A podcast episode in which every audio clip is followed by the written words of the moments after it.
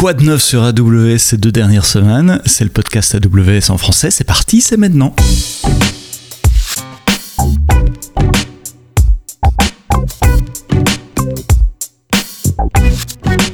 Le podcast AWS en français, nous sommes disponibles, vous le savez, dans toutes les applications de podcast, en tout cas les bonnes applications de podcast, et sur le site web d'AWS France. N'oubliez pas d'en parler autour de vous, et puis merci de nous écouter, euh, que vous soyez en voiture, en train de, de faire votre jogging sur la douche, en train de cuisiner, ou que sais-je. Vous le savez, une semaine sur deux, on récapitule euh, les principales annonces qui sont faites, et je dois avouer que cette semaine, ben, c'est assez léger en termes d'annonces, puisque il y a eu la conférence annuelle des clients AWS qui s'est tenue à Las Vegas qui s'appelle Reinvent. Euh, si vous êtes des auditeurs du podcast, vous le savez. Et vous avez eu euh, trois ou quatre, quatre épisodes spéciaux euh, pendant cette semaine-là. C'est souvent là qu'AWS groupe les grosses annonces qui, qui donnent le ton de, de, l'année à venir. Et donc naturellement, les semaines suivantes sont, sont un peu calmes. Ceci dit, j'ai quand même épinglé deux trois petites choses. Euh, D'abord, dont je n'avais pas parlé dans les, les récaps de, Reinvent. Le premier, c'est Repost. Repost, c'est un nouveau site web de questions et réponses. Vous savez qu'historiquement, AWS a des, forums où vous pouvez poser des questions et, obtenir de, de l'aide en peer-to-peer euh, euh, par, par, d'autres utilisateurs, par d'autres clients d'AWS. Ces forums étaient, euh, comment dire, euh, euh, c'était pas le top de l'expérience utilisateur au 21e siècle, donc on a repensé l'expérience utilisateur de fond en comble et on vous offre une nouvelle version de ces forums qui s'appelle repost, re2.post, repost.aws. L'URL est évidemment dans les notes de ce podcast. Vous pouvez poser vos questions, les taguer, vous pouvez upvoter, donc voter vers le haut ou vers le bas des questions et des réponses. Les réponses les plus upvotées apparaissent d'abord dans, dans, les, dans les résultats de, recherche et puis il y a un aspect gamification également où vous pouvez obtenir des badges en fonction du nombre de bonnes réponses que, vous donnez. Donc pour chercher de l'aide en peer-to-peer -peer avec la communauté des clients AWS, allez faire un tour sur repost.aws. Dans le monde de l'embarqué, si vous déployez des, systèmes embarqués, vous connaissez probablement ce système d'exploitation euh, open source qui s'appelle FreeRTOS, qui est très populaire euh, chez nos clients, chez nos clients qui utilisent de l'AWS euh, IoT. Et depuis l'année passée, on avait annoncé un programme de long-term support où nous vous fournissons de la maintenance et des patchs sur RTOS. C'est un programme de, de, deux ans, gratuit si je me souviens bien. Mais beaucoup d'entre vous nous ont dit deux ans c'est bien, mais pour le device embarqué, deux ans c'est pas assez parce que quand on, quand on publie des devices dans la nature comme ça, souvent ils vont fonctionner plusieurs années. Et donc nous annonçons, nous avons annoncé le 2 décembre dernier pendant la conférence Reinvent un programme de support très long terme sur 10 ans d'une version spécifique, de version spécifique de FreeRTOS. Donc vous pouvez choisir n'importe quelle version qui est déjà supportée par AWS, les versions LTS, et vous pouvez prendre un abonnement, une subscription euh, qui peut se renouveler, qui se renouvelle tous les ans, mais pour maximum 10 ans. Donc par exemple, vous pouvez partir de la version euh, 2020 de, de FreeRTOS, et euh, normalement elle aurait été supportée jusqu'à 2022, 2023, quelque part par là, euh, mais moyennant cet abonnement, maintenant vous pouvez la, la, faire supporter jusqu'en 2030. Donc support, ça veut dire euh, obtenir des patchs, obtenir euh, des fixes euh, qui sont délivrés euh, via votre, votre console et que vous pouvez ainsi déployer sur vos devices. Si vous utilisez FreeRTOS, regardez FreeRTOS Extended Maintenance Plan EMP jusqu'à 10 ans de maintenance. Une nouvelle région a été annoncée euh, le 13 décembre par Jeff Barr, euh, une région en Asie-Pacifique, à Jakarta pour être plus précis, en, Indonésie. Euh, juste pour vous rappeler que nous avons 26 régions géographiques maintenant dans le monde, avec 84 zones de disponibilité où vous pouvez déployer vos, workloads, vos applications, où vous pouvez déposer vos données. Je rappelle que les choix pourquoi on choisit une région plutôt que l'autre il y, a plusieurs critères. un des critères, c'est la, proximité géographique, c'est pouvoir déployer vos applications à proximité de vos utilisateurs pour minimiser la latence, c'est le temps qu'il faut pour que l'information traverse le réseau et revienne, la latence entre vos utilisateurs et la, région en question. Il y avait déjà un Pop Cloud Front, c'est un, cache de, distribution de contenu statique, des images, des sites web à, à Jakarta. Maintenant, il y a une région complète, donc vous pouvez y euh, vos applications. Il y a huit autres régions qui ont été préannoncées, qui vont venir dans les années qui viennent. Australie, Canada, Inde, Nouvelle-Zélande, Émirats arabes unis, et plus près de nous, en Europe, ou presque en Europe, Israël, et puis 13 en Europe, euh, l'Espagne, ce sera dans la région de Madrid, et surtout la Suisse aussi, euh, dans la région de Zurich. Donc ça, ce sont les, nouvelles régions à venir pour l'année prochaine et l'année d'après. Tant qu'on parle de région, un petit retour aussi sur une annonce qui avait été faite rapidement à Reinvent, ce sont les local zones. Les local zones, moi j'aime bien les définir comme des mini-régions euh, qu'on peut déployer nous facilement à, proximité de grands bassins de population.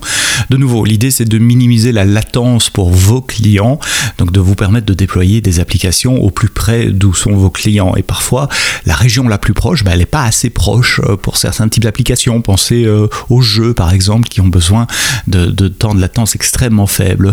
Pour ce faire, euh, depuis euh, un peu plus de deux ans, AWS déploie ce qu'on appelle des zones locales. Vous pouvez voir ça comme une espèce de d'availability zone supplémentaire, mais un peu déportée par rapport à la région à laquelle elle est rattachée et à proximité d'un grand bassin de population. Par exemple, à Los Angeles, il n'y a pas de région.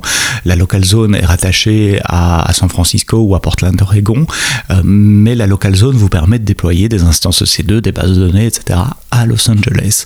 Ça permet d'avoir donc des, applications avec des très faibles temps de latence, euh, qui est décidément un thème de ce podcast parce qu'on reparlera encore de temps de latence un, peu plus tard. Jusqu'à présent, les local zones c'était US uniquement.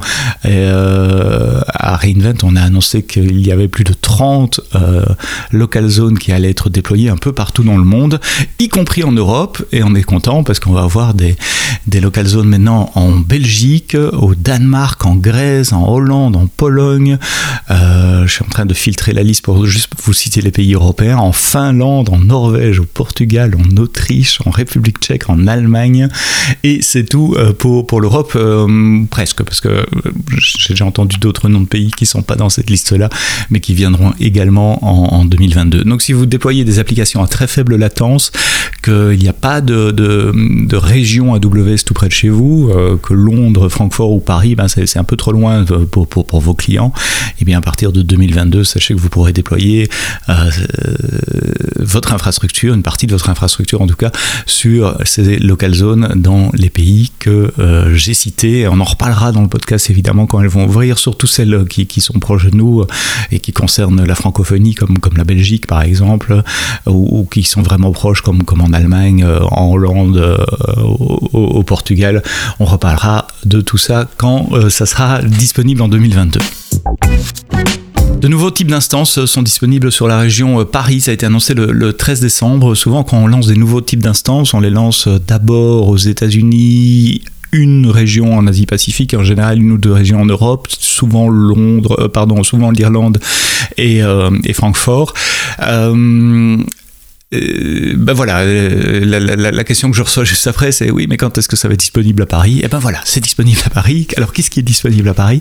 Ce sont des instances qui existent déjà depuis quelques temps. Ce sont les C6i euh, et les R6i. Donc C, c'est les familles compute où proportionnellement il y a plus de, puissance CPU que de mémoire.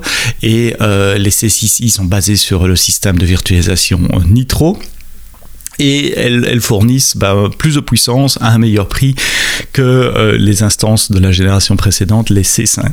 Elles sont basées sur les processeurs euh, Intel Xeon, la dernière euh, génération, euh, et vous pouvez les retrouver dans différentes tailles, depuis bah, la plus petite, qui est, je suis en train de chercher mes tailles, qui est la, la, la, la C6i large de CPU 4 Go de mémoire, jusqu'aux plus grandes, les 32 extra larges, qui ont 128 CPU et dont 156 Go de mémoire. Idéal pour euh, des applications qui ont besoin de beaucoup de, de, de compute, de nouveau des jeux vidéo, de l'analyse de badge, du high performance computing, euh, dans le monde de, de, la pub sur, sur Internet, euh, l'encodage vidéo par exemple, donc tout ce qui demande beaucoup de puissance CPU. Et de façon similaire, nous avons les instances R6i où là, proportionnellement, il y a plus de mémoire que de CPU. Donc les instances qui fonctionnent bien sur bah, tout ce qui consomme beaucoup de mémoire, les, les caches en mémoire, les bases de données clés-valeurs en mémoire, les SAP ANA. Euh, beaucoup de clients SAP d'ailleurs qui, qui, déploient puisqu'elles sont certifiées par, euh, par, par, SAP. Euh, du même cache aussi, du, du Redis, des, des, jobs Hadoop ou Spark pour faire de, de l'analyse avec beaucoup de cache en, en, mémoire. De nouveau, plus de performance pour un, prix similaire, donc un, un ratio performance-prix qui s'améliore par rapport à la version précédente des R5. Là aussi, plusieurs tailles sont disponibles depuis la petite version de CPU et 16 Go de mémoire, c'est la R6i large, jusqu'aux 32 extra larges qui ont euh, L128 CPU et 1024 Go de mémoire. Donc vous avez bien entendu un terabyte de euh, mémoire avec 50 gigabits de bande passante réseau et jusqu'à 50 gigabits aussi, 40 gigabits pardon, de bande passante EBS. Euh, e Donc les instances C6 I et R6i sont maintenant disponibles sur la région de Paris. Enfin, une dernière annonce qui ne touche pas la francophonie, mais qui est très proche de nous. Et donc, je voulais en parler parce que bah, ce qui se passe en Allemagne va probablement arriver ailleurs euh, également. Et puis, l'Allemagne, c'est quand même relativement proche et ça peut euh, vous intéresser, vous qui déployez des applications pour vos clients en, Europe. C'est l'arrivée de trois zones wavelength, AWS wavelength en Allemagne, à Berlin, à Munich et à Dortmund. Donc, ça fait quatre zones wavelength en Europe maintenant avec euh, celle de Londres qui déjà. Donc, wavelength, c'est assez similaire aux, zones locales euh, dans le concept en tout cas. C'est l'idée d'avoir des, mini availability zones euh, d'AWS qui sont déportées, qui sont pas à l'endroit où se trouve la région, de nouveau pour les mettre au plus près de grands bassins de, population. Euh, la différence, c'est que Wavelength est hosté sur l'infrastructure, sur le réseau des opérateurs téléphoniques, des telcos. Donc ici, on travaille avec Vodafone dans, dans, dans ce cas-ci.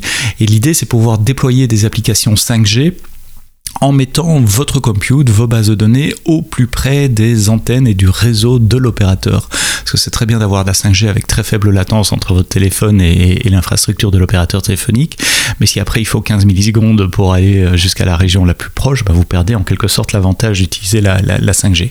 Avec Wavelength, vous avez la possibilité de déployer certaines applications, certains types d'instances, C2, euh, certains types euh, RDS, directement, j'aime bien prendre l'image, elle n'est pas correcte évidemment, mais c'est une analogie euh, directement au pied des antennes 5G. Euh, c'est pas tout à fait au pied des antennes, mais c'est dans la partie réseau en tout cas du provider de, de, Vodafone dans, dans, dans ce cas-là. De nouveau, jusqu'à présent, Wavelength c'était essentiellement quelque chose euh, aux États-Unis. Il y avait une zone Wavelength en Europe, à Londres. Il y en a trois qui sont rajoutés à Berlin, Munich et Dortmund. Donc vous pouvez en prendre avantage aujourd'hui. Maintenant, si vous avez des clients allemands et que vous voulez leur proposer des solutions à faible latence sur 5G. Et puis c'est intéressant de voir ce qui se passe autour de, de, Wavelength parce que ben, ce qui se déploie aujourd'hui en Allemagne pourra peut-être se déployer dans d'autres pays européens en 2022 et en 2023. Donc c'est intéressant de garder un coup d'œil sur cela. Et eh bien voilà les quelques annonces, les quelques nouveautés que j'ai épinglées pour vous dans ma revue de presse, forcément biaisée, forcément incomplète, je le sais. N'hésitez pas à me laisser vos feedbacks euh, sur Twitter, j'aime lire vos feedbacks, vous avez parfois des questions également. Vous pouvez me trouver sur Twitter euh, sur le nom Sebsto, S-E-B-S-T-O, et sinon Sébastien Stormac sur LinkedIn. Je lis tous vos messages et j'essaye de répondre à la majorité euh, d'entre eux. Merci d'avoir écouté ce podcast AWS en français euh, jusqu'au bout. On se retrouve la semaine prochaine, vendredi matin, pour un autre podcast. Vendredi, j'aurai comme invité Eric Van Eckhout, qui est un solution architecte spécialisé réseau chez AWS, et on parlera ensemble d'IPv6. C'est quoi migrer vers IPv6 C'est quoi IPv6 d'abord?